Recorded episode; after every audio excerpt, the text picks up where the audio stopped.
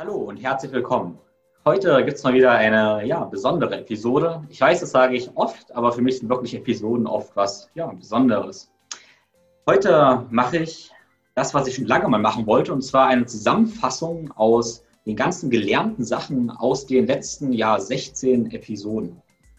Und ja, weil es gab eine ganze Menge verschiedene Themen und der Anlass ist ein bisschen der kommende Winter. Also wahrscheinlich hast du auch festgestellt, dass es draußen immer dunkler wird und kälter wird und der ja, Winter unweigerlich naht. Und damit geht ja eine ganze Menge einher, weil vielleicht hast du auch ein bisschen weniger Energie, merkst, wie du frühst nicht mehr ganz so energiegeladen aus dem Bett springst. Ja, vielleicht äh, sinkt deine Stimmung auch ein bisschen und allgemein sinkt deine Konzentration ein wenig. Ja, und vielleicht äh, wirst du auch ab und zu krank und hast einfach nicht mehr so viel Lust und Energie fürs Training. Und ja, das ist wahrscheinlich normal in unserer Gesellschaft, aber eher nicht natürlich. Also, naja, verstehe mich nicht falsch. Ich denke schon, dass es natürlich ist, dass wir im Winter etwas weniger Energie haben, weil der Winter ist ja auch die Zeit der Ruhe, wo man ein bisschen runterfährt, ein bisschen länger schläft, aber es ist definitiv nicht normal, in eine Winterdepression zu kommen und gar nicht mehr zu trainieren oder sogar krank zu werden. Meine Erfahrung ist es auf jeden Fall, dass wir mit den richtigen Tools und Taktiken eben auch ein hohes Energielevel im Winter aufrechterhalten können und nach wie vor gute Laune haben können. Ziel ist also eigentlich, dass der Winter unser Freund ist und nicht unser Feind. Wir wollen immer mit unserer Natur, mit, ähm, ja, mit der Umgebung arbeiten und nicht gegen unsere Natur, nicht gegen unseren Körper. Weil ich denke, das ist auf jeden Fall ein Mechanismus, wie wir krank und unglücklich werden. Think, Flow, Growcast mit Tim Böttner.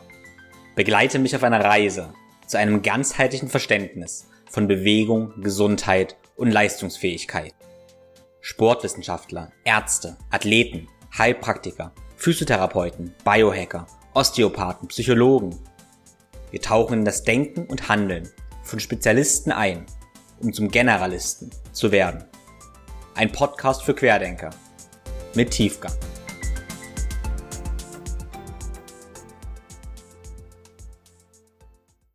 Und diese Meinung habe ich nicht alleine, sondern die teile ich auch mit meinem Kollegen und Freund, dem Felix Stahl. Und den habe ich heute eingeladen und mit ihm möchte ich ein bisschen über das Gelernte aus diesen Episoden reden und auch mit diesem Gedanken, wie wir letztendlich fit und gesund durch den Winter finden können. Also erstmal herzlich willkommen, Felix. Hi, schön, dass ich da sein darf. naja, danke dir. Genau. Und stell dich doch erstmal kurz vor, wer, wer bist du? Was treibst du so?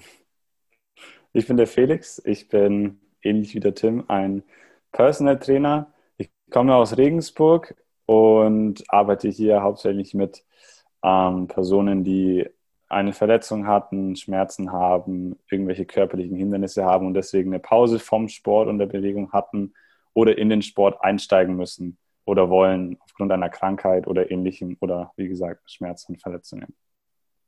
Genau, großartig. Ja, ich habe dich, ähm, ich weiß gar nicht mehr, wann es war. Ich denke vor ungefähr drei Jahren, ja, über unseren gemeinsamen Freund Max Gotzler ähm, kennengelernt. Ich denke, das war beim Flowfest, also bei einem ja, Bio-Event.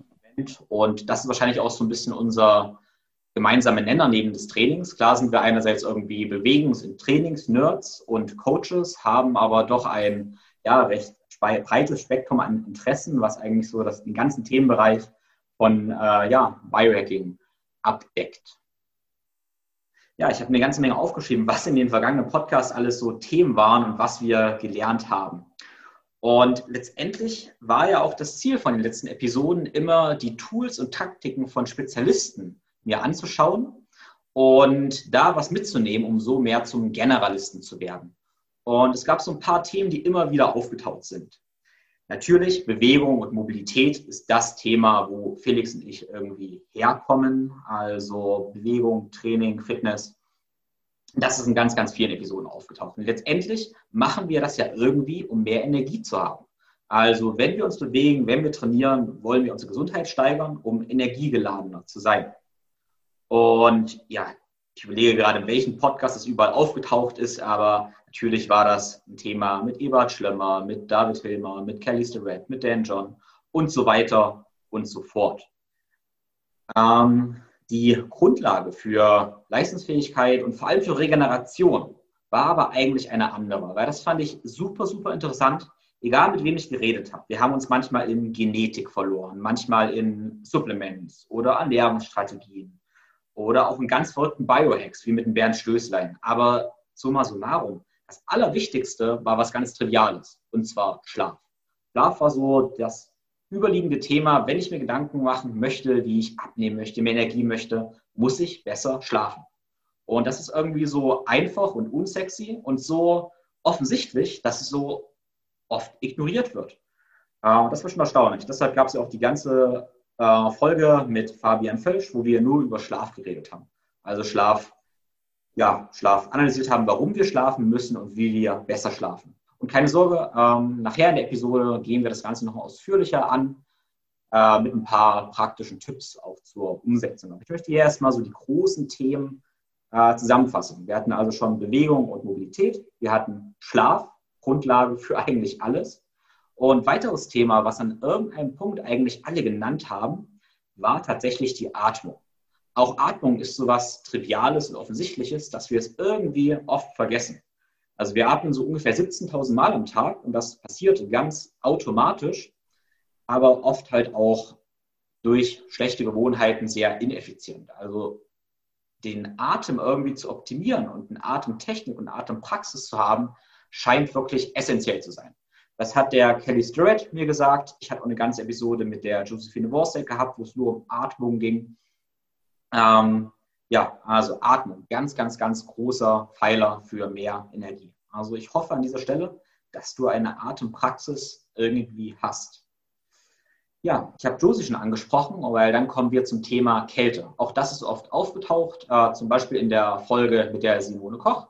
Die ist auch eine große, sag mal, Eisbade-Kollegin und natürlich äh, mit Josie, der Wim Hof Instruktor. Und natürlich auch mit Felix und mit mir, weil wir auch äh, ja, Kälteverrückte sind. Warum das jetzt gerade so relevant wird im Winter, ist nun mal, weil der Winter kalt ist. Klingt trivial, aber ganz, ganz logisch. Im Winter ist es draußen kälter.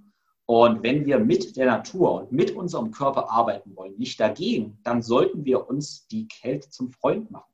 Weil dafür ist unser Körper gemacht. Und nur wenn wir mit unserem Körper arbeiten, bleiben wir auch gesund und leistungsfähig. Einfaches Prinzip, aber einfach heißt halt nicht immer, dass es auch so einfach ist. Ja, und letztendlich, ähm, anderes großes Thema war Mindset oder anderes Wort dafür wären Glaubenssätze oder allgemein noch Achtsamkeitstechnik. Auch das fand ich in den Episoden immer sehr, sehr spannend. Wie gesagt, wir haben uns manchmal verloren in Supplementierung, Biohacking und Genetik.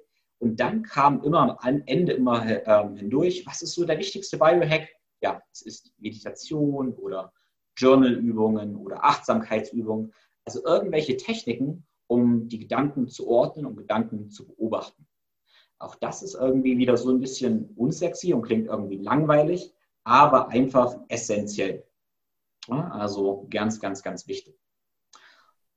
Ja, das waren die, die großen, ich nenne sie einfach mal die Big Five. Also Bewegung, Training, Schlaf, Atmung, jetzt im Winter aktuell auch Kälte und natürlich äh, eine Achtsamkeitstechnik oder Arbeit am Mindset. Das sind unsere großen Trigger für, ja, für mehr Energie.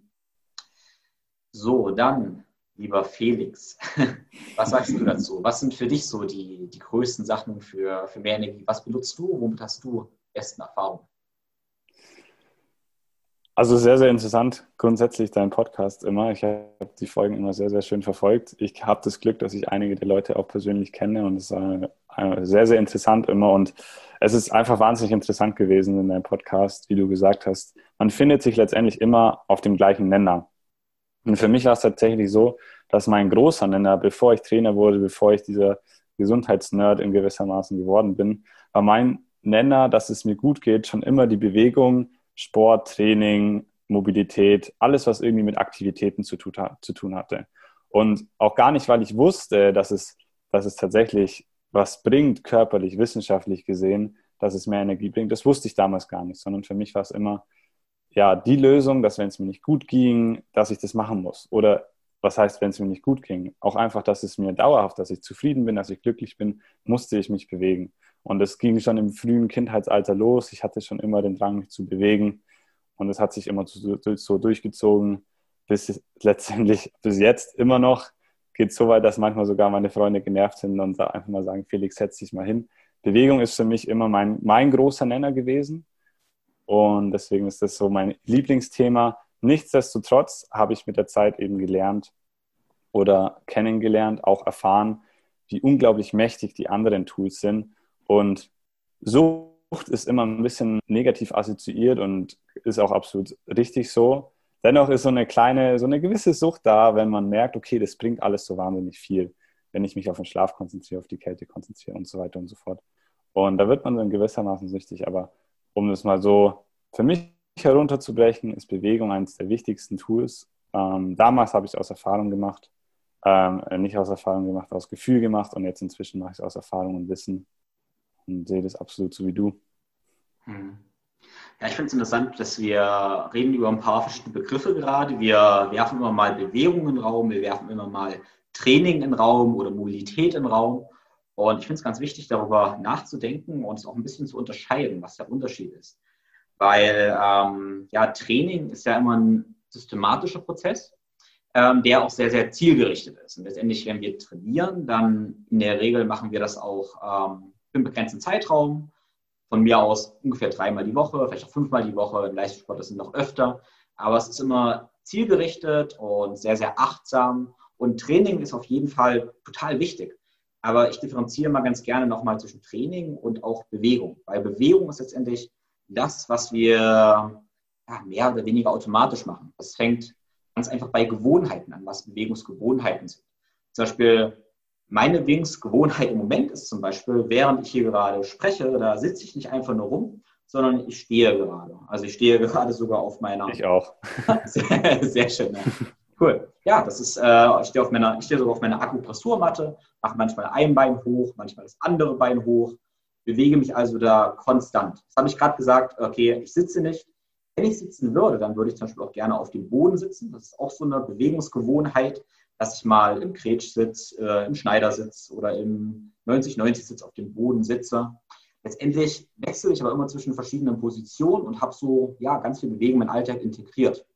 Geht dabei äh, weiter, dass ich halt oft nicht äh, das Auto nehme, sondern einfach längere Strecken zu Fuß nehme oder diese kleinen Entscheidungen wie nehme ich ähm, die Treppe oder parke ich das Auto weit weg von, ja, vom Einkaufszentrum, einfach ein Stück mehr zu laufen. Also Bewegung ist das eigentlich, wie ich meinen Alltag auch aktiv gestalte. Und da gibt es so eine ganze Menge Studien, die eigentlich recht eindeutig zeigen, dass Training zwar wichtig ist, aber eigentlich das allgemeine Aktivitätsniveau und äh, ja, die Lebensgewohnheiten eigentlich für allgemeine Gesundheit und Leistungsfähigkeit, nein, Entschuldigung, für Gesundheit und Langlebigkeit entscheidender sind.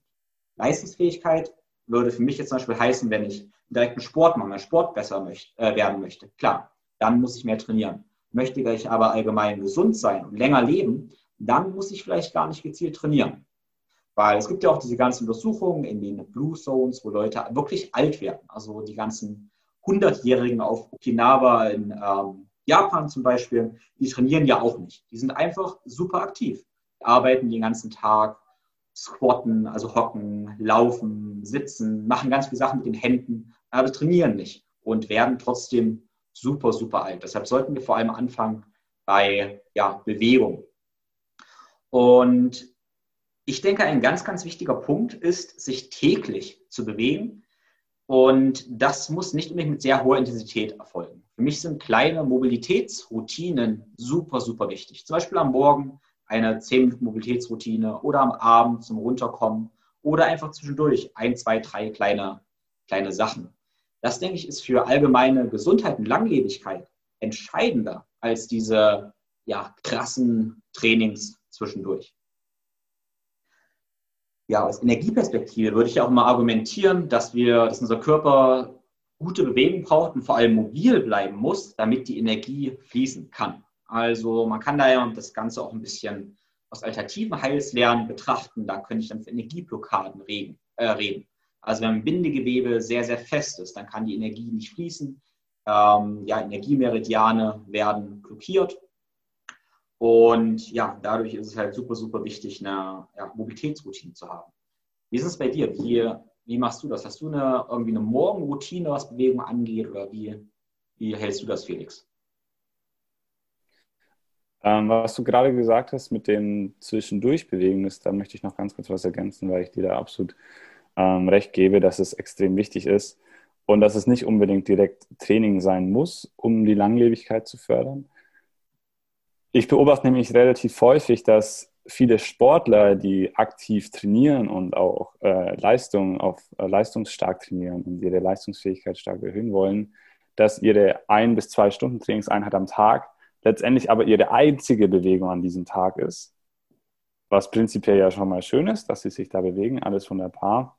Wenn man sich das aber mal vor Augen hält, was es das bedeutet, dass ich sagen wir mal, am Abend um 18 Uhr bis 19.30 Uhr meine Trainingseinheit habe, dann habe ich trotzdem den ganzen Tag von früh bis Nachmittag keine Bewegung, wenn ich dann einen Bürojob habe oder einfach viel sitze. Deswegen ist gerade dieses in der Früh eventuell eine Mobilitätsroutine oder zwischendurch ein, was unglaublich wichtig ist, egal ob man tra Trainierender ist, Sportler ist oder nicht.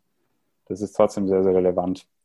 Das wollte ich hier, also meiner Meinung nach ähm, ist das für mich sehr, sehr wichtig ich persönlich selbst habe lange Zeit die Routine gehabt, dass ich in der Früh das Erste, was ich mache, wenn ich aufstehe, erstmal 20 Minuten spazieren gehen ist. Also ich bin wirklich aufgestanden, habe einen Schluck Wasser getrunken und bin dann tatsächlich Schuhe an und einfach nach draußen.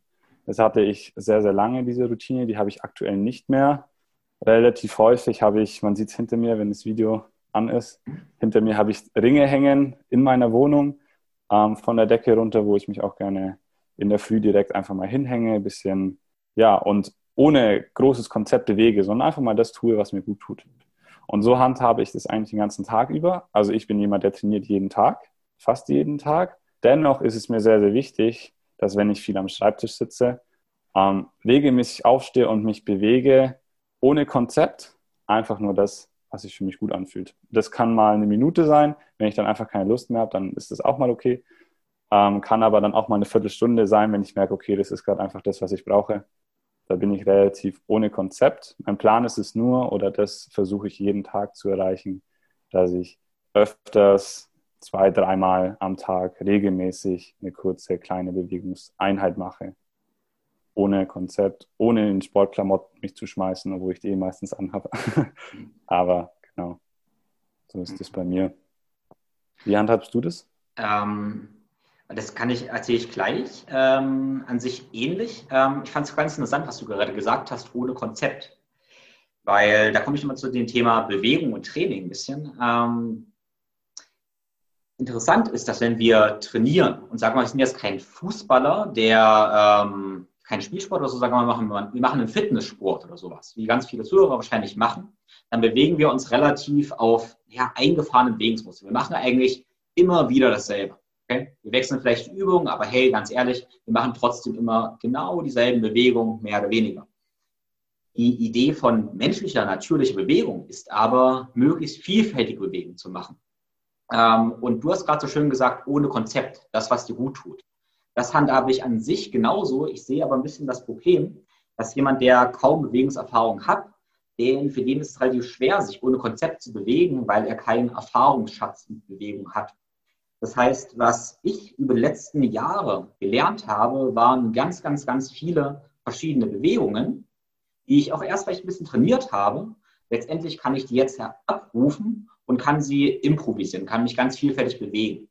Das ist ein bisschen wie beim Tänzer. Das Beispiel nehme ich immer ganz gern. Ein Tänzer, da sieht man ja auch, der, der macht seinen Flow, der ist wunderbar dabei. Da denkt man, wow, wie kann er sich so frei bewegen?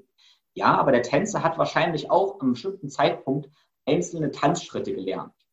Nachdem er aber tausend Tanzschritte gelernt hat, kann er auf diesen Erfahrungsschatz zurückgreifen und kann sich einfach frei bewegen. Er hat also Bewegungsfreiheit und sagt dann, okay, er bewegt sich konzeptfrei, einfach frei. Ja, aber nur, weil er davor viel gelernt hat.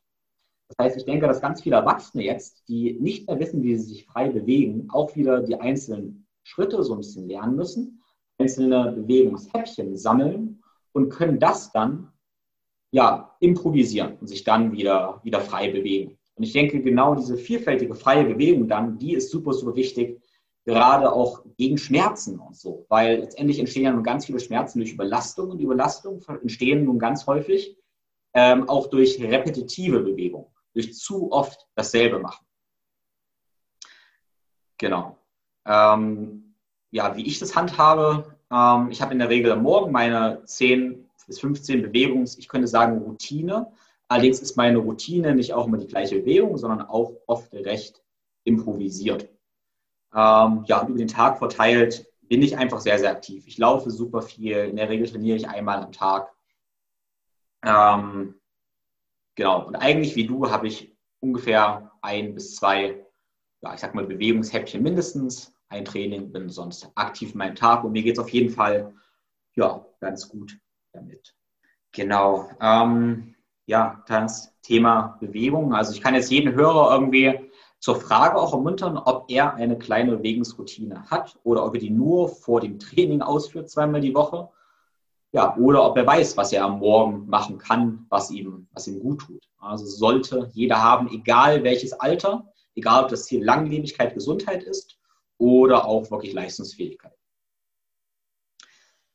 Ja, ähm, du hast vorhin, oder wir beide haben das Thema Kälte dann schon angesprochen, weil das so der, ja, das nächste Steinchen in dem Puzzle, was für Winter interessant ist. Warum ist es für dich so relevant?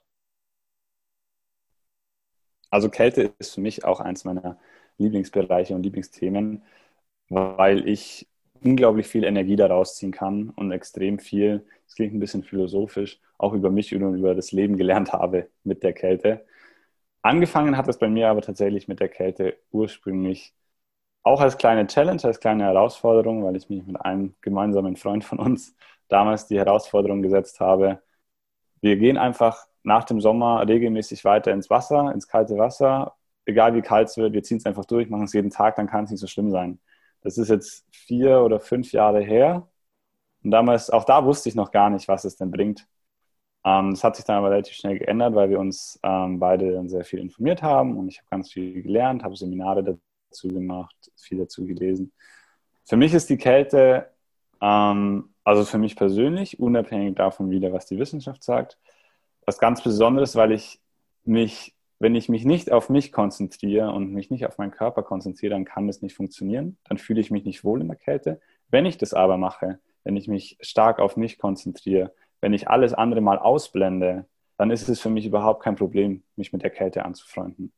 Und für mich ist es in der Kälte so, wenn mal eine stressige Situation ist im Leben, man hat einfach mal einen stressigen Tag, eine stressige Woche in der Arbeit oder, oder, oder, dann kann ich nicht in die Kälte gehen, wenn ich nicht abschalte. Das heißt, ich werde so ein bisschen gezwungen, abzuschalten, was für mich, für meinen Kopf extrem hilfreich ist. Was meine Leistungsfähigkeit und Energie angeht, merke ich einfach oder habe damals immer gemerkt, merke ich immer noch, aber damals noch nicht durch die Wissenschaft bestätigt, wie viel Energie mir das gibt. Heute wissen wir durch viele Studien belegt, dass es einen extrem hohen Dopamin- und Noradrenalin-Ausschuss hat ähm, oder bewirkt die Kälte. Aber das merkt man auch. Also ich nehme immer mal wieder Leute mit, Laien mit, die das noch nie gemacht haben. Und man sieht richtig die Leute, wie sie aus dem Wasser gehen, zehn Zentimeter größer sind als vorher und so stolz wie noch nie in ihrem Leben und durch Energie strotzen. Und so ist es bei mir genauso. Die Erfahrung mache ich immer wieder. Und deswegen ist es für mich so was Unglaubliches, die Kälte, weil man da extrem viel über sich, über das Leben lernt und gleichzeitig über seine Gesundheit fördert und auch Leistungsfähigkeit und Energie fördert. Ja, großartig. Ähm, ich finde, das klingt immer so ein bisschen gruselig erstmal, ähm, weil jetzt denken die Leute gleich an ja, krasse Eisbäder und ja, ganz ja. Sachen. Aber das Schöne ist halt, dass jeder ja da anfangen kann, wo er gerade steht. Und wenn jemand noch gar keine Erfahrung mit der Kälte hat, ähm, geht es ja immer erstmal darum, einen neuen Reiz zu setzen. Und der neue Reiz kann einfach heißen, okay, ich gehe in die kalte Dusche und brause einfach nur meine Beine ab. Und auch schon das wird so eine Herausforderung für denjenigen sein, dass er davon die gleichen Effekte hat, die wahrscheinlich du und ich von einem ja, langen Eisbad das ist ja eigentlich das Schöne. Also jeder kann wirklich da anfangen, wo er ist. Also die kalte Dusche am Morgen, die reicht schon völlig aus. Wenn es am Anfang 20 Sekunden sind, ist das völlig okay. Und diese mentale Klarheit, die ist einfach unglaublich. Und wie gesagt, ich denke jetzt im Winter noch viel, viel wichtiger, einfach um unseren Organismus auf diese Jahreszeit einzustellen und uns mit der Natur zu verbinden. Ja, ähm, lustig, du hast ja gerade von, von deinem Freund erzählt. Ähm, ich nehme mal ganz stark an, dass es der Julian Munkel war, also ein begnadeter Physiotherapeut, sehr guter Freund von uns beiden. Genau, großartig. Ähm, ich finde, es gibt viele Gründe, in die Kälte zu gehen tatsächlich. Ähm, es ist einmal so diese mentale Klarheit. Ähm, aus sportwissenschaftlicher Sicht können wir das Ganze auch nutzen, um uns besser zu regenerieren, obwohl das ein zweischneidiges Schwert ist. Also wann, wie lange und so. Das sind interessante Parameter, die ich jetzt erstmal nicht unbedingt ausführen möchte. Aber dann haben wir natürlich auch den Effekt, dass wir dadurch unser braunes Fettgewebe aktivieren, dadurch ist endlich mehr Fett verbrennen. Also mit der Josie in meinem Podcast habe ich ja noch viel, viel mehr Effekte aufgezeigt, aber ich bin definitiv der Meinung, jeder sollte die ein oder andere Form der Kälte irgendwie integrieren. Und ein Eingangspunkt könnte auch sein, dass wir erstmal das Gesicht in kaltes Wasser tun. Das ist zum Beispiel interessant, wenn wir, sag ich mal, das Waschbecken mit kaltem Wasser volllaufen lassen oder einen großen Topf, da ein paar Eiswürfel reintun und dann für ein paar Sekunden unser Gesicht reinhalten. Dann ist es für unseren Körper schon ein Kälteschock, der ähnliche, Effekt hatte, äh, ähnliche Effekte hat wie ein äh, Eisbad. Das heißt, wir können auch das erstmal für ein paar Tage machen, um dann zur kalten Dusche oder dem kalten Bad überzugehen. Also es gibt tatsächlich eigentlich nur wenige Ausreden, nicht damit, damit anzufangen. Genau, das ist ein ja, spannendes Thema. Und ja, wir waren letzten Wochen, also Felix, wir waren ja letzten Wochen viel unterwegs gewesen, waren ja, äh, zum Beispiel erinnere ich mich in Ruhpolding, da hat man manchmal lange Abende gehabt und waren dann am nächsten Morgen aber mit unserer Gruppe, mit der Simone, dem Max und ja einigen anderen noch Eisbaden gewesen. Und es war großartig, dass ich davor eigentlich noch müde war. Dann waren wir gemeinsam, gemeinsam baden gewesen. Wir hatten so viel Energie. Und ja. Absolut, ja. Ja, also daher jetzt wieder mal die Aufforderung an jeden Hörer oder die Frage, ja, habt ihr schon irgendeine Form von, ja, möglichst fast täglichen Kältetraining? Also, ob die kalte Dusche oder das Eisbad, egal, habt ihr das in eurem Alltag? Wenn nicht, verpasst ihr was, was die Energielevel angeht. Ja, ich, ich einmal noch ganz kurz anschließen. Selbstverständlich. Weil ich, weil ich äh, die, also eine wunderschöne Geschichte, die man aber immer wieder so erlebt, und ich bin mir sicher, das hast, hast du, Tim, auch schon sehr häufig erlebt, wenn man Leute mitnimmt, die das noch nicht so häufig gemacht haben oder Angst hatten davor, vor der Kälte, weil klassisch wird immer assoziiert, okay, wenn ich mich jetzt so krass abkühle im Wasser, egal ob es eine kalte Dusche ist oder nur die Füße sind oder dann tatsächlich im Fluss, dann wird oft immer damit Krankheit assoziiert. Hm, da kriege ich doch auf jeden Fall eine Erkältung. Das Schönste ist aber tatsächlich, wenn man mal gemerkt hat, wenn man es mal ausprobiert hat, dass einem die Kälte eigentlich nichts anhaben kann, wie stark und energiereich man sich dann fühlt. Und das ist auch was Wunderbares, auch für den Kopf und für sich selber, dass wenn man sich mal ein bisschen, ja, nicht so gut fühlt oder, oder aber auch so, wenn man merkt, okay, ich bin so stark, das kann mir gar nichts anhaben, was kann ich denn noch alles schaffen? Das ist auch ein wunderbarer Nebeneffekt. Ja, du hast vorhin in der Einleitung zur Kälte auch gesagt, das wirkt jetzt ein bisschen philosophisch. Ähm, tatsächlich muss ich sagen, ähm, dass für mich die Kälte wirklich auf, diesen, auf dieser mentalen Ebene das Wichtigste sogar ist. Also zum Beispiel bei mir ist diese Kälte am Morgen, ich sag mal, der erste Kampf am Tag oder die erste Herausforderung des Tages, die ich gewonnen habe. Ehrlich gesagt fast, nachdem ich ein Bett gemacht habe. Das erste ist mein Bett zu machen. Erster Kampf gewonnen, kalte Dusche, zweiter Kampf gewonnen. Dann verliere ich relativ häufig den Kampf. genau, aber wie du sagst, also ich habe eine Herausforderung, äh, stell mich der, schaffe die und wie man eine Sache im Leben macht, so macht man alle möglichen. Das ist ja das Schöne. Also wir lernen da unglaublich viel über uns, weil wir können davon ausgehen, dass auch später am Tag die Herausforderungen, die wir auf Arbeit haben oder in unserer Beziehung haben, wie wir mit anderen Menschen agieren, dass wir auch diese Herausforderungen annehmen und ja, besser, besser bewerkstelligen können. Das ist eigentlich das, das Großartige dabei. Also das ist ein bisschen diese Idee von The Obstacle is the Way. Also das Hindernis ist das, der Weg, an dem Hindernis wachsen wir. Ja, und da ist für mich Kälte ein großartiger Lehrmeister. Ja, sehe ich genauso, ja. Ja, ich habe gerade ähm, vorhin gesagt, dass wir in, als wir in Ruhpolding waren, haben wir teilweise ein bisschen wenig geschlafen, was nicht optimal war, weil das nächste Thema, was ich ja im Podcast super oft hatte, das Thema Thema Schlaf war. Also Hand aufs Herz, Felix. Wie wichtig ist für dich Schlaf? Wie lange schläfst du? Also Schlaf war tatsächlich lange für mich der Punkt, den ich einfach so ein bisschen runtergespielt habe, weil ich mir dachte, ja gut, ich schlafe gut, es ist alles wunderbar, ich gehe halt schlafen. Jeder Mensch schläft und es passt schon. Ich war, bin schon lange kein spät ins Bett eher mehr sowieso gewesen. Ich gehe relativ früh ins Bett, freiwillig auch und stehe auch gerne zeitig auf und habe immer so meine paar Stunden Schlaf gehabt. Das war eigentlich alles wunderbar. Habe mich da also nicht viel drum gekümmert. Wenn man sich aber doch mal so ein bisschen drum kümmert, dann ist es doch interessant, was man da noch, was es da noch für Potenzial gibt. Und es sind eigentlich nur Kleinigkeiten. Ähm, also Schlaf hat für mich inzwischen einen sehr wichtigen Stellenwert, einen sehr, sehr wichtigen Stellenwert, hat aber ehrlich gesagt bei mir ein bisschen gedauert, bis ich das so eingesehen habe. Inzwischen aber extrem mächtig und extrem, extrem, extrem wichtig. Also für mich ist früh ins Bett gehen und zeitig aufstehen, also ein sehr regelmäßiger Schlaf, was eines der wichtigsten Dinge, die man, die ich so mache. Es ist interessant, was du, was du gesagt hast, ähm, dass du immer ja dachtest, okay, du schläfst da gut, hast dir keine Gedanken drüber gemacht letztendlich, weil das ist völlig normal. Also es gibt Studien, die letztendlich festgestellt haben, dass wenn man lange Zeit zu wenig schläft, dann merkt man nicht mehr, dass man zu wenig schläft. Ganz klar, weil das, was wir repetitiv machen über eine längere Zeit, das ist unsere Gewohnheit und das ist normal für uns. Das heißt, wir wissen irgendwann nicht mehr, was eigentlich natürlich wäre.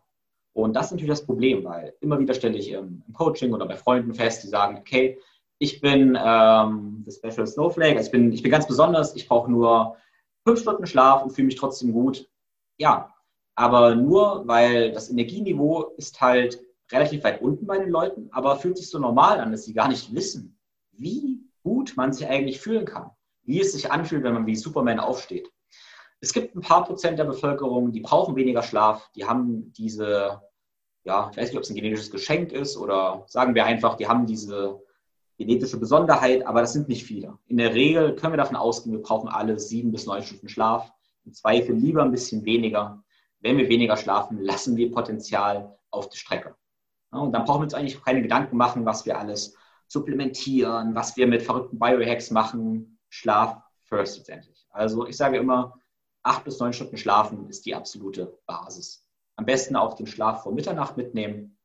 Und ja, wenn ihr dazu mehr hören wollt, dann gibt es ja den ganzen Podcast mit Fabian Völsch. Aber die, die Keypoints für mich waren da auf jeden Fall auch nochmal wichtig ist, klar, was ich vor dem Schlaf mache. Zum Beispiel kein Koffein mehr trinken, also kein Kaffee mehr. Äh, ich persönlich trinke eigentlich nach 14 Uhr kein Kaffee mehr. Andere fahren gut damit, wenn sie nach 16 Uhr kein Kaffee mehr trinken, äh, wo der Stoffwechsel für Koffein ein bisschen anders abläuft. Äh, am besten mal ausprobieren, einfach Kaffee mal komplett weglassen und gucken, okay, macht das einen Unterschied? Also wir können das ja einfach selber, selber ausprobieren. Ähm, für mich macht es einen ganz, ganz großen Unterschied, wann ich Abendbrot esse. Ehrlich gesagt, je früher, desto besser. Ich habe die Regel mindestens drei Stunden vor dem Schlafen nichts essen. Erfahrungsgemäß ist es bei mir sogar besser, wenn ich vier oder fünf Stunden vor dem Schlafen nichts mehr esse, aber da ist natürlich jeder unterschiedlich. Dann, ähm, es gibt diese Regel, die nenne ich 3-2, doch 3-2-1-0-Regel. Also die habe ich nicht erfunden, aber die sagt ungefähr drei Stunden vor dem Schlafen nichts mehr essen, äh, zwei Stunden vor dem Schlafen nichts mehr arbeiten und eine Stunde auf jeden Fall auch keine Bildschirme mehr. Ähm, Bildschirme heißt kein helles Licht mehr. Und ich finde das sogar ein bisschen kurz gegriffen. Ich benutze teilweise noch ein bisschen großzügige Zeitangaben. Also ich meine am liebsten äh, zwei bis drei Stunden vor dem Schlafen sogar alle Bildschirme, also alles weißes Licht, weil ganz einfach weißes Licht ist unser Trigger für den Morgen. Und ja, das holt uns irgendwie auf Aufstehen, auf Cortisol, auf Stress. Das wollen wir nicht am Abend. Das heißt, am Abend jeden LED-Bildschirm vermeiden. Und ja, also auch alles helle Licht. Wenn das irgendwie gar nicht geht, dann bin ich ein sehr, sehr großer Freund von äh, Blaulichtblockerbrillen. Also Brillen, die einfach die blauen Lichtanteile rausblocken. Und damit schlafe ich bedeutend schneller. Und vom Licht her am Abend nutze ich meistens dann, ähm, ja, seit neuestem tatsächlich eine Lampe, die ein ganz, ganz warmes Licht, Lichtspektrum hat. Ich denke, sie heißt Yi-Light. Äh, Finde ich großartig. Ist eine kleine Lampe, die aussieht wie eine Kerze, genauso schönes Licht macht wie eine Kerze, aber dabei nicht flackert. Das ist der große Vorteil. Ja, sonst sind Glühlampen eine ganz gute Idee, weil Glühlampen auch ein schönes, warmes Farbspektrum haben oder auch schöne Salzkristalllampen. Also das mit der Lichthygiene ist praktisch so ein richtig, richtig wichtiger Schritt, um einfach ja, besser zu schlafen. Und ich persönlich tracke ja meinen Schlaf seit ja, ungefähr zwei Jahren mit meinem Ohrring, also es ist ein Schlaftracker für den Finger. Und da konnte ich auf jeden Fall eine, eine ganze Menge lernen. Das Spiel war auch eine ja, eigentlich logisch klingende Erkenntnis, dass äh, wenn ich acht Stunden im Bett verbringe, ich nicht acht Stunden schlafe. Also wenn ich acht Stunden schlafen möchte, muss ich vermutlich neun Stunden im Bett verbringen. Es vergeht erst mal eine Zeit, bis ich wirklich das Licht ausgemacht habe, bis ich in den Schlaf gefallen bin und so. Ähm, das heißt, lieber großzügig kalkulieren. Das war auf jeden Fall, jeden Fall eine Essenz. Ja, und Schlaf. Man könnte eine ganze Menge noch machen mit Supplements. Zum Beispiel erinnere ich mich gerade an die großartige Episode mit Simone Koch. Äh, da haben wir viel über Adaptogene, wie zum Beispiel Ashwagandha, auch geredet. Ähm, was persönlich ja eins meiner Geheimtipps ist für besseren Schlaf. Also Magnesium am Abend, Ashwagandha am Abend, einfach um äh, ja, besser zu schlafen. Und wie gesagt, das Spannende finde ich immer, dass wir mit der modernen Technik, äh, mit ich sag mal, der Biohacking-Technik wie dem Aura-Ring, das Ganze auch wirklich messen können. Ja, also das Ganze können wir technisch messen. Das Schöne ist, was ich immer mache, ist das Ganze ja, mir technisch anzugucken, aber dann auch mit meinem Körper einzuchecken. Also am Morgen mal genau wahrzunehmen, wie fühle ich mich und es endlich abzuschätzen, auch über mein eigenes Gefühl, wie geht es mir und dann hole ich mir das technische Feedback und vereine so ein bisschen das Beste aus beiden Welten. Weil, wie gesagt, jeder ist da, jeder ist da unterschiedlich. Genau, jetzt muss ich kurz einen tiefen Atemzug holen. Das ist auch die unglaubliche Überleitung zum nächsten Thema. dem, äh, mir fallen so viele Überleitungen ein, aber die war gar nicht so schlecht. Äh, dem Thema Atmung. Weil, nochmal, habe ich schon gesagt, aber das fand ich auch interessant. Das ist gerade auch so ein bisschen ein Trend in der Sportwissenschaft, Trainingswissenschaft, allgemein in der Wissenschaft, dass man sich wieder mit der Atmung beschäftigt. Äh, natürlich ein bisschen absurd, weil jede alternative Heilslehre, äh, zum Beispiel beim Yoga oder so, seit tausenden Jahren Atemtraining machen. Aber jetzt kommt es langsam auch im Westen an, dass das irgendwie, irgendwie Sinn ergibt. Genau. Äh, Felix, hast du denn eine Atemtechnik oder eine Atempraxis, die du regelmäßig ausführst? Also das erste Mal so richtig mit ähm, bewusster Atmung bin ich tatsächlich in Berührung gekommen, gar nicht als separate Atemtechnik oder Atemübung, sondern vor ein paar Jahren, als ich eine relativ nervige äh, Verletzung in den Rippen hatte und die sich dann letztendlich, ähm, wo sich dann letztendlich herausgestellt hat, oder haben wir herausgefunden, dass, das, äh, dass die Verletzung daher rührte, dass ich extrem schlechte Atemmuster in der Bewegung hatte, also im Training, im Sport und so weiter und so fort. Da ist mir das erste Mal bewusst geworden, okay, Atmung ist doch einfach nicht nur ein bisschen Sauerstoff einatmen, sondern wie, wie ich atme, ähm, welche Kontrolle ich über die Atmung habe, spielt eine große Rolle. Das war mein erster Kontakt mit der Atmung. Inzwischen ist es so, dass ich ähm, aufgrund vieler Freunde auch natürlich, die in dem Bereich arbeiten, immer mehr Kontakt mit der Atmung bekommen habe. Für mich persönlich ist alleine Atemtechniken machen, was das, wo ich mich, womit ich mich sehr schwer tue, da bin ich ganz ehrlich, weil ich, wie ich vorhin schon gesagt habe, ich habe einen extrem hohen Bewegungsdrang. Und wenn ich mich hinlegen muss ähm, oder in der Früh noch liege und eine Atemübung machen möchte, dann kommt bei mir nach zehn Sekunden das Gefühl, hm, ich will mich bewegen. So, ich habe einfach einen extrem hohen Bewegungsdrang. Dennoch, wenn ich, wenn ich die Atemübungen mache, ob alleine oder noch am liebsten mache ich es mit Freunden, dann ist es ein unglaublich mächtiges Tool für mich, ähm, Deshalb, um, es, um deine Frage zu beantworten, ich habe keine richtige Atemroutine, wie gesagt, da bin ich ganz ehrlich, aber versuche es trotzdem regelmäßig zu machen und folge da eigentlich relativ simpel den Atemtechniken von Wim Hof, die ich durch Josie zum Beispiel gelernt habe oder ich war auch auf einem Seminar von Wim Hof und der gute Freund, von dem wir vorhin schon geredet haben, liebe Julian, der ist ein, äh, ein wichtiger Profi, sage ich, sage ich gerne. Ähm, der kann das richtig gut. Und mit dem habe ich da schon ganz viel üben dürfen, die Atemtechniken. Also ich baue es immer mal wieder ein, aber das ist tatsächlich der Punkt, wo ich noch selber gerne mehr dran arbeiten könnte. Ja, cool. Ja, kann ich dir ein paar Sachen mal zeigen. Im November kommen wir nachher noch drauf zurück. genau, du hast gerade die Wim Hof Atemtechnik erwähnt. Äh, Wim Hof Atemtechnik äh, ist letztendlich eine Atemtechnik, wo wir erstmal sehr unseren Sympathikus aktivieren, also uns auch mehr Energien generieren. Ja? Ähm, ja, sehr, sehr, sehr, sehr interessante Sache. Ich habe da hab das natürlich auch sehr, sehr oft gemacht, mache das auch immer noch regelmäßig. Ähm, allerdings unterscheide ich ganz gerne zwischen Atemtechniken, die eher unseren Sympathikus oder eher unseren Parasympathikus aktivieren. Sympathikus ist unser Stressnervensystem, unser Parasympathikus ist unser Ruhenervensystem. Und das sollte auf jeden Fall jeder von uns wissen und Atemtechniken in der Toolbox haben, um die verschiedenen Teile davon ja, zu aktivieren, also unsere, ähm, ja, unser Nervensystem zu steuern. Der Kaspar von der Meulen sagt auch immer, der nennt ähm, das immer die Fernsteuerung von unserem Nervensystem, die Atmung. Und jetzt können wir uns ja mal überlegen, ob sich die meisten Menschen vermehrt eher im Stress, im Sympathikus befinden oder vermehrt eher im Parasympathikus, also in der Ruhe. Und ja, Hand aufs Herz, tatsächlich würde ich mal behaupten, dass die meisten eher Probleme haben, irgendwie runterzufahren, sich zu beruhigen, also vermehrt im, Parasym äh, vermehrt im Sympathikus befinden. Deshalb, ähm, beide Richtungen sind total wichtig, aber ich finde sogar, dass Atemtechniken, um den Parasympathikus zu aktivieren, also zu beruhigen, ähm, die sind sogar fast noch wichtiger, weil wir tendenziell vermutlich sogar ja, eher überstimuliert sind.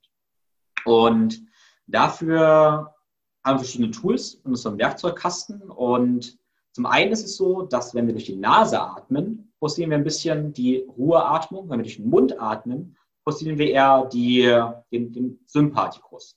Und jetzt kann jeder Hörer mal gerade überprüfen, okay, atme ich durch die Nase oder atme ich durch den Mund? Okay. Um uns zu, zu beruhigen, wäre es eine ganz gute Idee, durch die Nase zu atmen. Des Weiteren können wir schauen, atmen wir eher in die Brust oder eher in den Bauch. Oder wir können auch mal schauen, atmen wir eher horizontal also breiten sich die Rippen und der Bauch nach vorne zur Seite aus oder atmen eher vertikal, also heben sich die Schultern. Wenn wir eher vertikal atmen, ist die Wahrscheinlichkeit hoch, dass wir ja, mehr in die Brust atmen und dadurch eine eher sympathische Atmung haben. Wenn wir mehr horizontal atmen, atmen wir mehr in den Bauch, mehr in die Rippen und das wirkt eher beruhigend. Okay? Das war Parameter Nummer zwei. Parameter Nummer drei ist, wie wie lang die einzelnen Atemzyklen sind. Also wir atmen ein, halten eventuell Luft an, atmen aus, halten dann eventuell wieder die Luft an. Und jetzt können wir auch mal kurz überprüfen, okay, auf der Einatmung, wie lang dauert die ungefähr und wie lang dauert die Ausatmung ungefähr. Und jetzt können wir uns überlegen und das vielleicht auch gleich spüren, wenn meine Ausatmung länger ist als die Einatmung, wirkt das Ganze eher beruhigend. Wenn meine Einatmung länger ist als die Ausatmung, wirkt es eher aktivierend. Also ich könnte jetzt ein Atemmuster übergehen, wo ich drei Sekunden einatme, sechs Sekunden aus. Wenn ich das jetzt physiologisch überprüfen würde, würde ich sogar gleich feststellen, dass mit der Einatmung der Herzschlag ein bisschen hochgeht, mit der Ausatmung der Herzschlag sich wieder ein bisschen beruhigt. Wenn ich also jetzt länger ausatme als einatme, habe ich im Durchschnitt eine eher niedrigere Herzfrequenz. Okay? fassen wir diese drei Parameter zusammen. Ich würde also durch die Nase atmen, mehr in den Bauch und horizontal und länger ausatmen als einatmen und summa summarum, ich habe eine sehr beruhigende Atmung. Ja? Und dann können wir zum Beispiel einfach was hinlegen, sagen, wir machen genau das, was ich gerade gesagt habe, atmen vier Sekunden ein oder acht Sekunden aus. Oder eine meiner Lieblingsatemtechniken tatsächlich ist die 4-7-8-Atmung nach Dr. Andrew Weil. Da würden vier Sekunden einatmen, sieben Sekunden die Luft anhalten und acht Sekunden ausatmen. Und das wirkt unglaublich entspannend und ich persönlich führe das super, super gerne am Abend durch, vor dem Einschlafen, weil ich dann viel, viel besser schlafen kann. Einfach um mich schneller zu beruhigen. Das ist zum Beispiel eine Atemtechnik, wie wir uns, ja, wie wir uns ganz gut beruhigen können. Die Hoffenatmung mache ich persönlich lieber am Morgen, weil sie mich aktiviert oder auch am Mittag, um nochmal Energie für den Nachmittag zu tanken. Aber das ist meine persönliche Vorgehensweise. Ähm, ich weiß zum Beispiel, dass Josie oder Julian oder Simone machen das alle ganz gerne vor dem Schlafengehen auch, weil dadurch, dass ich bei der Hoffatmung zwar erst diese extreme Aktivierung habe, danach aber die Luft anhalte, habe ich nach dieser Aktivierung eine ganz, ganz krasse Entspannung. Und die kann dann auch wieder sehr, sehr, sehr beruhigend werden. Genau, was mir jetzt dazu zum Beispiel einfällt, ein großes Thema, was eigentlich in allen möglichen Podcasts auch dran kam, war so ein Prinzip. Ich habe gerade gesagt, wir hatten die krasse Aktivierung gehabt und dann die Passivierung. Und da kommen wir drauf, dass Balance immer der Wechsel zwischen Extremen ist. Balance ist also nicht das Verweilen in der Mitte, sondern wir als Menschen brauchen immer einen extremen Reiz, um uns anzupassen und dann auch wieder in die andere Richtung gehen zu können. Dieses Prinzip finden wir mit der Kälte. Wir brauchen die Kälte als starken Reiz. Wir brauchen genauso aber eine Zeit, wo wir nichts essen, um dann wieder mehr zu essen. Ähm, wir brauchen Training, extreme Aktivität, große Belastung und dann wieder zur Passivität, also zur Ruhe übergehen zu können. Und ein großes Problem unserer Gesellschaft ist wahrscheinlich, dass wir uns irgendwo in der Mitte befinden. Dass wir nicht mehr frieren, nicht mehr krass schwitzen, uns nicht, zu, nicht überlasten, ähm, nicht, dann wieder nicht entspannen können. Das heißt, Balance ist der Wechsel zwischen Extremen. Und das finden wir immer wieder und ja, auch in der Atmung. Ich möchte Dann ganz kurz noch bei der Atmung, möchte ich ja. einmal noch mal ganz kurz was ergänzen, ähm, weil du sagtest, die, die Dauer der Ein- und Ausatmung oder das Verhältnis spielt eine große Rolle, ob es aktivierend oder passivierend ist. Und tatsächlich ähm, liegt bei mir auf dem Nachtkästchen ein Strohhalm, wo ich immer mal wieder belächelt werde, warum da ein Strohhalm da liegt, wenn man nicht weiß, warum. und das ist tatsächlich ähm, fürs Erlernen dieser ähm, parasympathischen Atemtechniken wunderbar, wenn man quasi sich einen Strohhalm im Mund steckt, ähm, durch die Nase einatmet und dann durch diesen Strohhalm ausatmet. Man kann also dadurch, durch das, dass man durch diesen Strohhalm ausatmet, gar nicht schnell ausatmen. Das geht nicht, weil ja, das Loch ist relativ klein. Nichtsdestotrotz macht es Sinn, früher oder später sich das Atmen selber anzutrainieren, dass ich das kontrollieren kann, lange auszuatmen. Aber als Anfang für eine Hilfestellung oder abends im Bett ist es einfach unglaublich cool, das mal auszuprobieren und zu lernen. Genau. Gut. Ähm, ich persönlich habe übrigens den Relaxator noch. Also eigentlich eine ähnliche Sache, nur ja, ein bisschen, ein bisschen technischer. Der Relaxator ist ein ähm, ja, Ding, was du dir Mund steckst. Und das hat auch einen Atemwiderstand. Den Atemwiderstand kann ich in sechs Stufen, glaube ich, variieren. Und je höher der Atemwiderstand ist, desto länger ist die Ausatmung. Also genau wie bei dem Strohhalm, nur dass das Ding noch einstellbar ist. Es hat noch einen schönen ähm, Umhänger für den, für den Hals und das habe ich auch ganz, ganz oft dabei, dass ich einfach zwischendurch, wenn ich spazieren gehe oder so, das Ding im Mund stecke und mich automatisch da ein bisschen runterfahren kann. Genau. Ähm, ich würde gleich weitergehen, nur einen Punkt zur Atmung fällt mir noch ein, weil du gesagt hast, du magst es nicht so, dich dabei hinzulegen. Atmung ist aber auch ein riesengroßer Punkt im Training.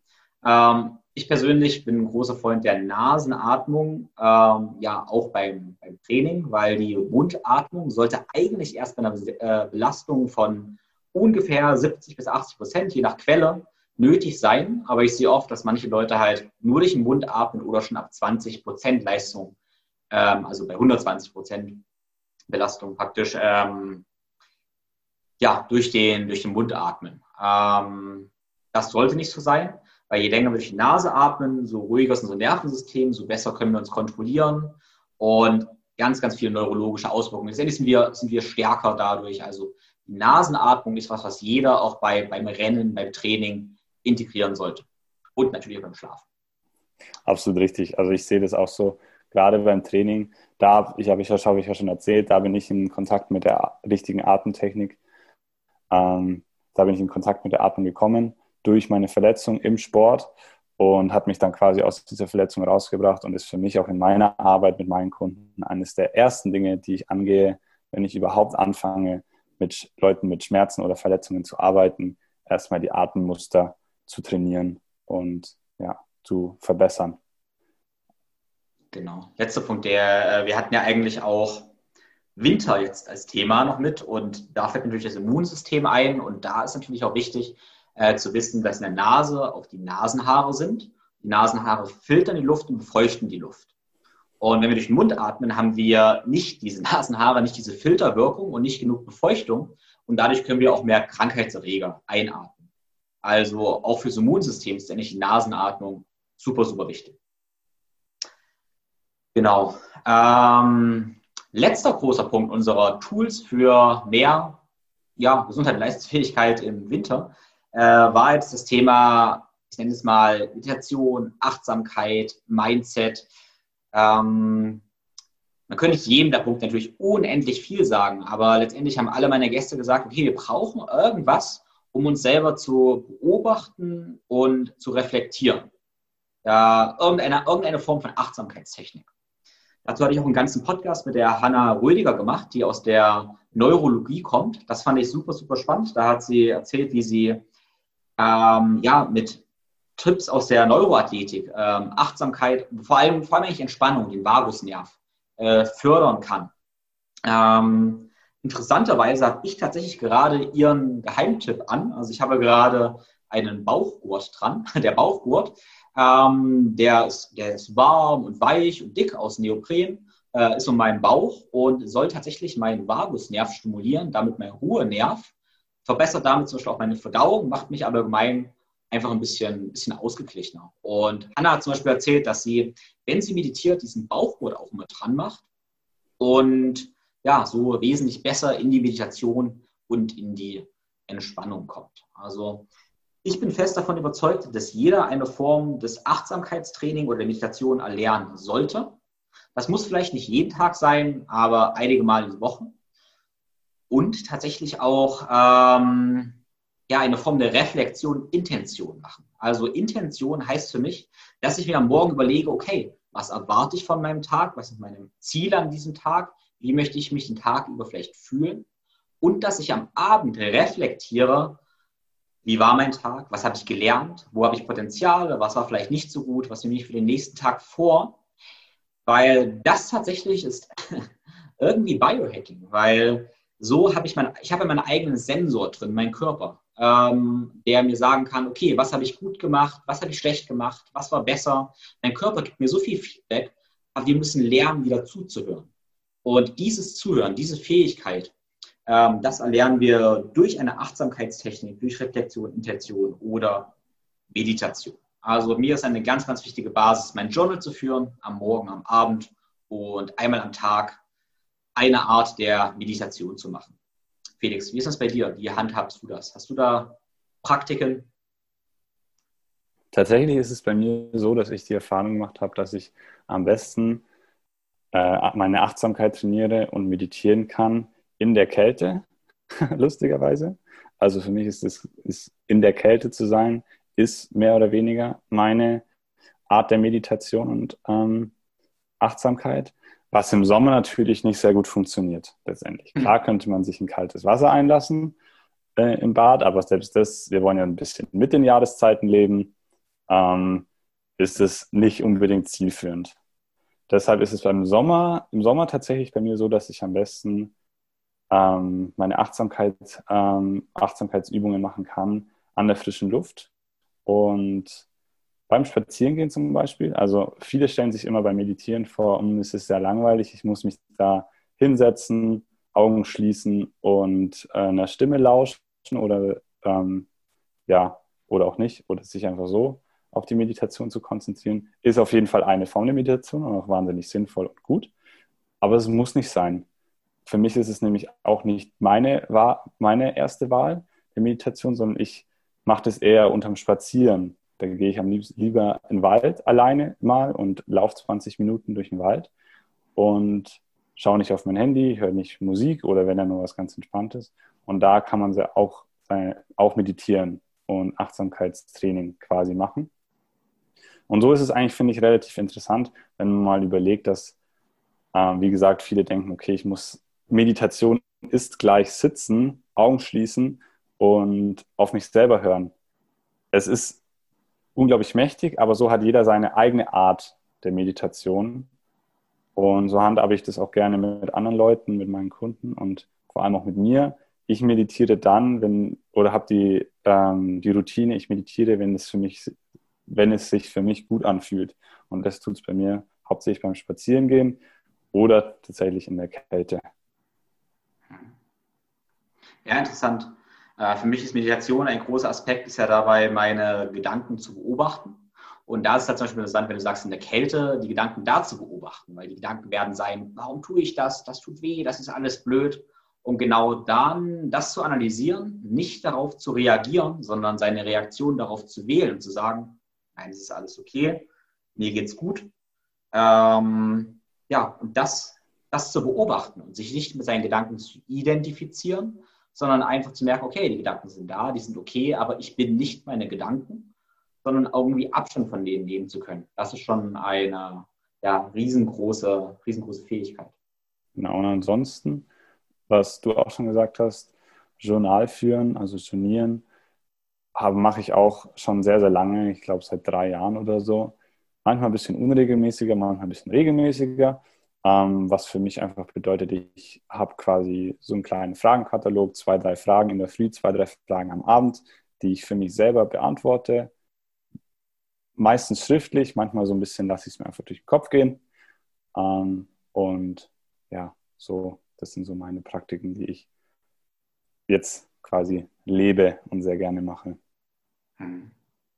Ja, also gerade zu dem, den ganzen Themenkomplex, da ja, könnten wir ewig reden und auch wahrscheinlich gut streiten, unterschiedliche Meinungen haben. Ähm, ein Gedanke möchte ich noch anbringen. Du hast gerade gesagt, du machst auch die Meditation immer dann so, wie es sich gerade für dich gut anfühlt oder wann es sich für dich gut anfühlt. Und das ist natürlich interessant, weil ich festgestellt habe, wenn ich jetzt ganz viel Zeit habe für Meditation, ich mich ja gut fühle und ich Lust drauf habe, ja, dann kann ich das machen. Ich lerne auch ganz viel, aber für mich ist es super wertvoll, wenn ich gerade eigentlich gestresst bin, keine Zeit habe, überhaupt keine Lust habe ähm, und alles im Chaos ist, wenn ich dann meditiere, dann habe ich wirklich Benefit. Es gibt ja immer diesen Spruch, äh, wenn ich halt nicht viel Zeit habe für Meditation, dann meditiere zwei Minuten. Wenn ich gar keine Zeit habe für Meditation, dann meditiere eine halbe Stunde. So sinngemäß so. Also manchmal sind wir in dieser Spirale drin, wo sich alles immer schneller dreht und wir wollen dem entgegnen, indem wir uns einfach noch schneller drehen dann steht sich die Spirale noch schneller und wir wollen noch schneller rennen. Und dann sollten wir eigentlich einen Fuß in die Tür kriegen und die Spirale stoppen, indem wir halt einen Schritt zurücktreten und dann uns wieder neu aufladen. Ähm, ja, das ist ein Gedanke, den ich auch in, im Raum werfen wollte.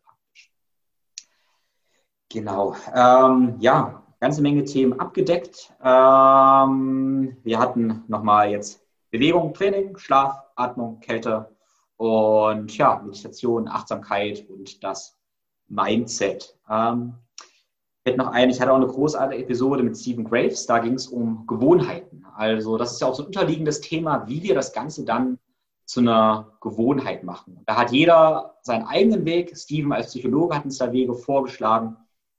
Ähm, meine, meine Herangehensweise ähm, spiegelt sich übrigens auch in den Namen Think Flow Grow wieder. Wir sind ja auch im Think Flow Grow Cast. Und tatsächlich, Think Flow Grow, habe ich mir damals so gedacht, dass mal die Basis für mich immer das Denken ist. Also Denken oder auch Wissen und Information. Weil ich bin mit meinem Herzen, bin ich irgendwie Wissenschaftler und Ingenieur. Ich war schon immer begeistert davon, Dinge auseinanderzunehmen, zu zerhacken. Deshalb bin ich auch so ein kleiner Biohacker irgendwie. Ich möchte immer Sachen gerne verstehen und für mich ist immer das Wissen halt die Basis, die Information. Okay? Deshalb Think. Deshalb ist es übrigens auch diese kleine Welle, die sich da unten befindet, die ist braun wie die Erde bin nun mal ein sehr erdiger Typ. äh, sehr erdiger Typ. Ähm, genau. Aber der nächste Schritt tatsächlich ist dann der Flow. Deshalb ist das in meinem Logo auch diese blaue Welle, habe ich mir so gedacht. Äh, will es also fließen lassen. Und das heißt für mich halt auch, das Wissen in die Anwendung bringen. Also die Informationen sind immer nur wertvoll, wenn wir sie auch anwenden. Ähm, wir können super Theoretiker sein über sportwissenschaftliche Konzepte, über die Effekte von Kälte, die gestern Ernährungskonzepte kennen. Wenn wir sie aber nicht durchlebt haben und nicht erfahren haben, dann ist es eigentlich nicht viel wert. Ich meine, ich habe Sportwissenschaften studiert, ich habe da viel gesehen, habe ganz viele Studien gelesen und oft denke ich, hey, who cares? Who cares? Ja? Also deshalb brauchen wir auch immer diese Erfahrung um letztendlich wirklich Wachstum zu haben. Deshalb auch Grow, das ist dann der kleine aufsteigende Tropfen in meinem Logo, der grün ist, wie die Blätter, die sich entfalten. Wie gesagt, das war der Gedanke dabei. Genau, also aus, der Wissen, aus dem Wissen und der Erfahrung erfolgte dann das wahre Wachstum. Und das können wir auf alle Bereiche natürlich irgendwie übertragen. Oder wie Ebert Schirmer auch immer so schön sagt, ich liebe diesen Spruch, Kompetenz ist Wissen mal Erfahrung. Wenn wir nur Sachen ausprobiert haben, aber nicht die fundierte Basis, ist das nicht so toll. Wenn wir nur das Wissen haben, aber keine Erfahrung, gibt es das auch nicht viel. Also beides kombinieren, das ist meine, meine Philosophie und mein Ansatz. Puh, ähm, ganz schön viel geredet. Also, und das war nämlich tatsächlich der Gedanke, warum der Felix und ich die Idee hatten. Und ich muss ehrlich sein, Felix hatte die Idee und er hat mich damit ins Boot geholt, ähm, eine, eine Challenge zu starten. Also wir haben es einfach mal 30 Tage Winter Challenge genannt. Den Begriff nehme ich gleich auseinander. Ähm, mit der Idee, nein, 30 Tage Winter Energy Challenge, um Tools zu haben, um mehr Energie in dem Winter zu haben. Und diese Tools sind die, die wir jetzt im Podcast besprochen haben. Sprich, wir wollen Bewegung, Mobilität, Schlaf, Atmung, Kälte und äh, Mindset in Gewohnheiten überführen. Das ist praktisch unsere Mission. Dadurch, äh, dafür haben wir erstmal das Format einer Challenge gewählt. Challenge heißt für uns, dass wir uns Aufgaben stellen oder wir euch Aufgaben stellen, die ihr erfüllt. Eine Challenge hat immer ein bisschen so was Verspieltes auch in sich und eine Herausforderung, äh, die uns irgendwie auch zwingt, dran zu bleiben. Das ist erstmal ein sehr, sehr wichtiger Trigger, um Gewohnheiten zu entwickeln. Ja? Dann machen wir die Challenge nicht alleine, sondern wir haben eine Gruppe. Wir haben zwei Coaches erstmal und eine große Gruppe an Leuten, die gerne täglich im Austausch sind, in einer Facebook-Gruppe da kommunizieren können. Und dadurch haben wir die soziale Komponente und vor allem auch diese Verantwortung. Wir haben die Verantwortung, gegenüber uns Coaches, aber auch die Verantwortung gegenüber der anderen Teilnehmer. Also noch ein wichtiger Trigger, um Gewohnheiten zu etablieren. Dann haben wir diese 30 Tage dabei. 30 Tage, äh, in dem Fall sind es auch vier Wochen. Also wir machen das im ganzen November. Startet am 1. November bis zum 30. oder 31. November, also vier Wochen lang. 30. Ähm, 30. Okay, der 30. November. Ja, Felix ist der Mann für die Details. genau. Ähm, warum 30 Tage? Gewohnheiten brauchen eine Weile, um sich einzuschleifen. Also wer euch erzählt, wir verändern uns über Nacht, der kann entweder zaubern oder erzählt halt Humbug. Ähm, das dauert eine Weile, wir müssen da dranbleiben, deshalb müssen wir über eine Weile auch folgen. Das haben wir die 30 Tage gewählt. Vielleicht wären 60 Tage noch besser, könnte sein, aber der November bietet sich ganz einfach an, weil im Dezember, hey, es sind Weihnachtsfeiertage, da wird das eh alles nicht mehr, das Advent. November können wir noch so mal kurz Luft holen, ähm, nochmal einen Schritt zurücktreten, um dann ja, mit den neuen Gewohnheiten in die Weihnachtszeit zu starten. Das war der Gedanke ähm, ja, dabei. Und wir haben die, die Wochen, äh, wir haben vier Wochen und haben die so gestaltet, dass wir am Anfang der Woche immer den Informationsinput geben. Wie gesagt, Link, unsere Grundlage. Wir geben Informationen in Form eines Videos, von Texten und auch weiterführenden Links und Podcasts, sodass wir diese Informationsgrundlage legen. Mein und Felix Anspruch ist dabei immer, das Ganze wissenschaftlich fundiert zu gestalten. Ihr wisst, wir haben ein sehr großes Expertennetzwerk, ähm, aus dem wir da speisen können. Also wir wollen nicht wirklich wichtige, richtige Sachen liefern, aber halt in Einfachheit und Klarheit vermittelt. Wir wollen kein ich sag mal, intellektuelles Gehabe hier an den Tag legen, sondern wir wollen, dass ihr das klar und einfach versteht. Braucht kein Vorwissen, wollen euch da ganz einfach da abholen, wo ihr steht. Das ist unser Vorhaben. Und innerhalb der Woche gibt es dann Aufgaben. Kriegt also Protokolle, die ihr erfüllen sollt, immer kleine Challenges. Wie gesagt, die euch da abholen, wo ihr seid. Um, ähm, ja, fangen wir mal an mit dem Thema Mobilität. Wir wollen zum Beispiel in einer Woche eine Mobilitätsroutine aufbauen. Also Schritt für Schritt lernt ihr einzelne Elemente, wie, ähm, ja, wie ihr eine Mobilitätsroutine gestaltet. Und mein Ansatz basierte immer erstmal auf natürlicher Bewegung, auf dem funktionellen Training und auch auf Grundlage der Neurowissenschaften und unserer motorischen Entwicklung. Wow, ich weiß, es klingt schon wieder ziemlich hochtrabend, aber das Ganze sieht dann super einfach aus und fühlt sich auch einfach gut an. Das ist also meine Form der, ich könnte auch sagen, Flow Mobility Genau, die entwickeln wir über eine Woche, aber der Rest der Zeit behaltet ihr das bei. Also eine Woche müsst ihr da ein bisschen trainieren, euch ein bisschen Mühe geben und dann wird das aber eher erhalten locker flockig von der Hand gehen und nach 30 Tagen eine Gewohnheit werden. Selber erfolgt in anderen Wochen mit Atmung. Ihr lernt Atemtechniken, wo ihr am Anfang noch ein bisschen mehr Effort braucht. Am Anfang braucht ihr dafür vielleicht 10 bis 30 Minuten pro Tag, sagen wir mal 10 bis 20 Minuten. Aber auch dann habt ihr das als feste Einheit im Tag etabliert, müsst nicht mehr drüber nachdenken, sondern macht es. Mit dem Effekt, dass ihr dann sogar eigentlich ähm, euch schlechter fühlt, wenn ihr es nicht macht. Ne? Das wäre unser Ziel. Ja, Thema Kälte haben wir schon angedeutet. Ähm, ihr fangt entweder mit der kalten am Morgen an, mit dem Gesichtsbad oder sogar mit dem Eisbad. Auch das braucht am Anfang noch ein bisschen Überwindung, aber nach der ersten Woche und der Community ist das Ganze so wichtig und so gut für euch, dass ihr gar nicht mehr ablassen könnt.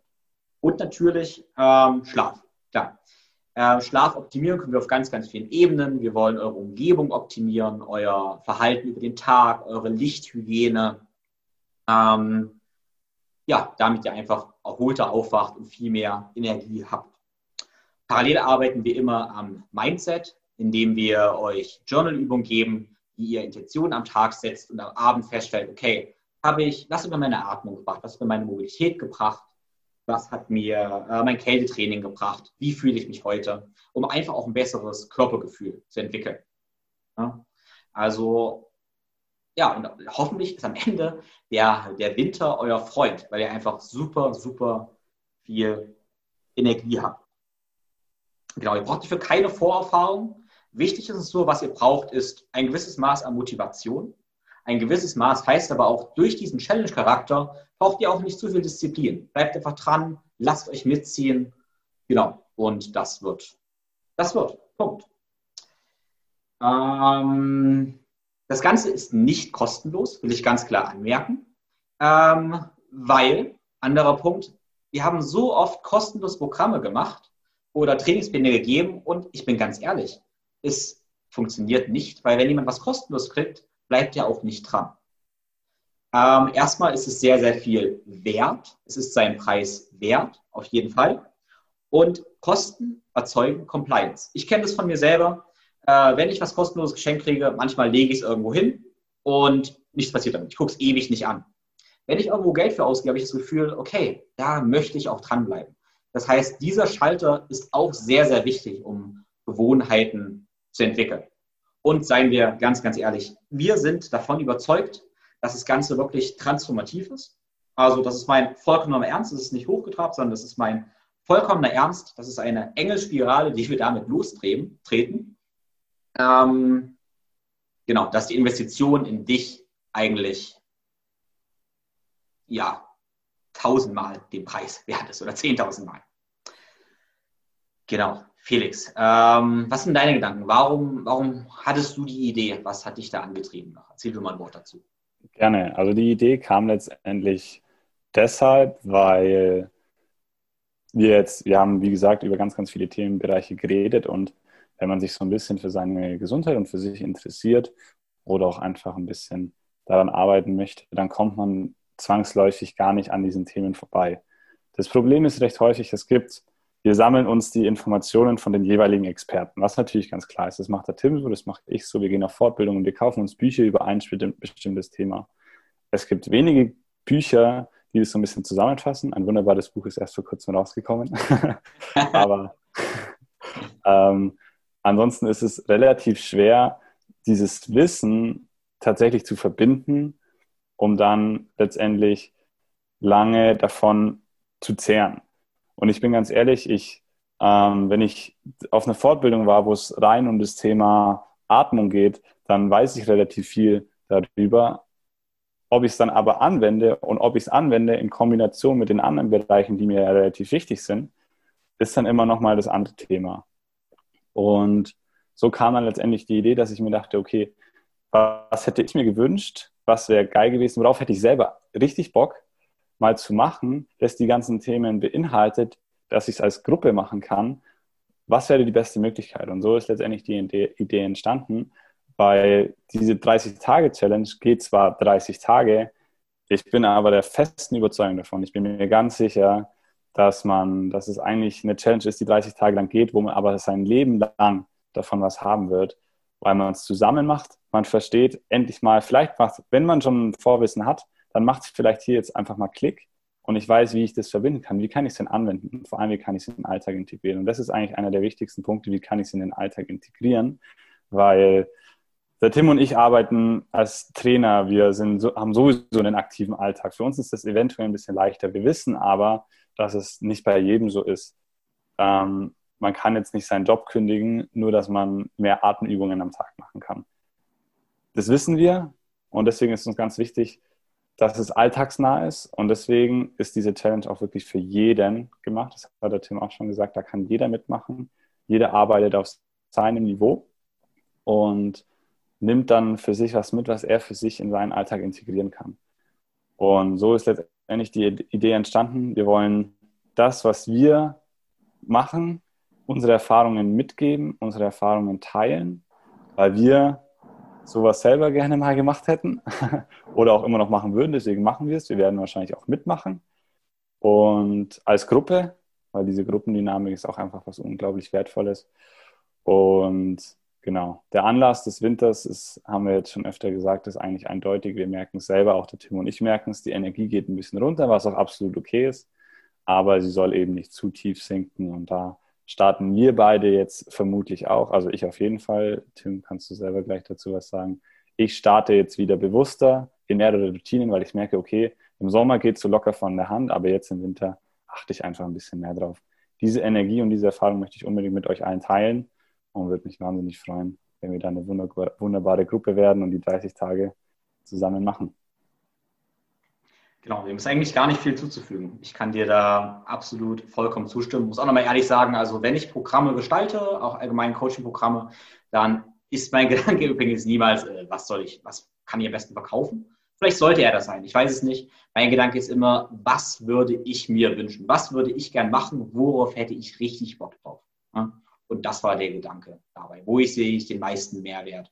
für, für andere Leute. Und das ist nun mal, okay, ich sehe, wir haben super viel Information gerade, jeder kann alles wissen, was er will, aber in die Umsetzung kommen, das ist nun mal das Hindernis für die meisten Leute.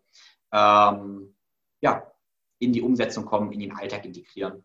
Und ich denke, da können wir gute Wegbereiter sein.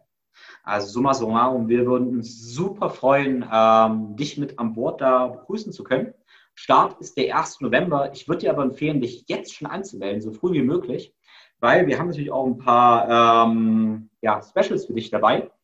Wenn du dich jetzt schon anmeldest, verlosen wir unter den ersten 20 Teilnehmern dreimal Vitamin D und zweimal Fischöl. Ähm, ja, weil das ist super wichtig für mein, dein Immunsystem. Das, warum, erfährst du äh, auch in unserer Challenge. Genau, das heißt, wir freuen uns sehr auf dich. Und ja, Felix, hast du zum Abschluss noch was zu sagen? Ich glaube, wir haben sehr viel geredet, wir haben sehr viel gesagt und ich kann eigentlich nur sagen, ich freue mich riesig, hier gewesen zu sein, mit dir darüber zu quatschen und ich freue mich riesig auf die Challenge. Genau, mehr habe ich eigentlich gar nicht mehr zu sagen. Genau. Ich möchte vielleicht nur noch ganz kurz anmerken, ähm, ich kann vollkommen verstehen, wenn jetzt der ein oder andere Zuhörer im November einfach keine Zeit, das nicht einrichten kann vollkommen okay. Dann hoffe ich einfach trotzdem, dass wir auch mit der Episode so einen Impuls gegeben haben, äh, das Ganze umzusetzen. Also du kannst es ja auch ohne diese Challenge einfach umsetzen und das war nämlich die Intention dieser Episode. Also in diesem Sinne wünschen wir beide dir ja ganz, ganz, ganz viel Energie und ja, lasst uns gerne ein Feedback für die Episode. Teilt das Ganze auf den sozialen Netzwerken, auf Instagram, in deiner Story und lasst mir bitte eine Bewertung bei, bei Apple. Das hilft uns immer sehr ja, in diesem Sinne, ganz liebe Grüße, dein Tipp. Tschüss.